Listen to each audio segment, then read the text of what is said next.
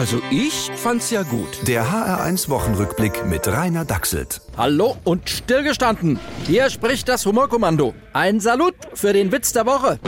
Dieses Jahr kann ich zum ersten Mal wegen Corona nicht in die Südsee fliegen. Vorher war es mir immer zu teuer.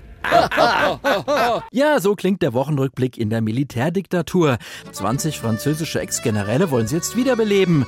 Als letztes Mittel gegen die fanatischen Horden des Islamismus. Oh la la. Aber das hilft bestimmt auch gegen Viren.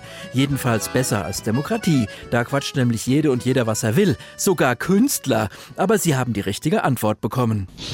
Die ideologischen Verirrungen einer von Republikfeinden gesteuerten Künstlergruppe, die mit sogenanntem Humor unumstößliche Erkenntnisse der Wissenschaft bekämpft hat, sind durch mutige Interventionen von fortschrittlichen Kräften unschädlich gemacht worden. Einige haben ihre Verfehlungen bereits gestanden und um Erziehungsmaßnahmen zugestimmt.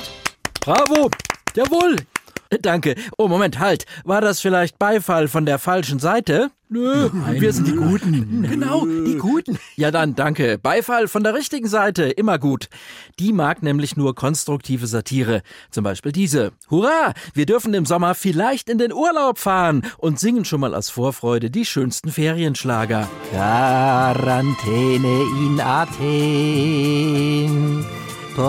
Polizisten deinen Impfpass zeigen, jeden Tag zum Schnelltest gehen.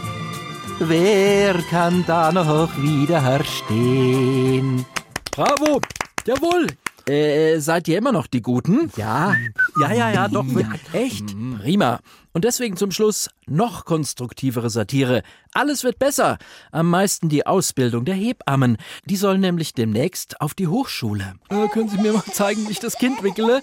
Äh, gerne. Aber wir müssen vorher klären, ob wir den gleichen Begriff von Kind zugrunde legen. Hoffentlich tun Sie das.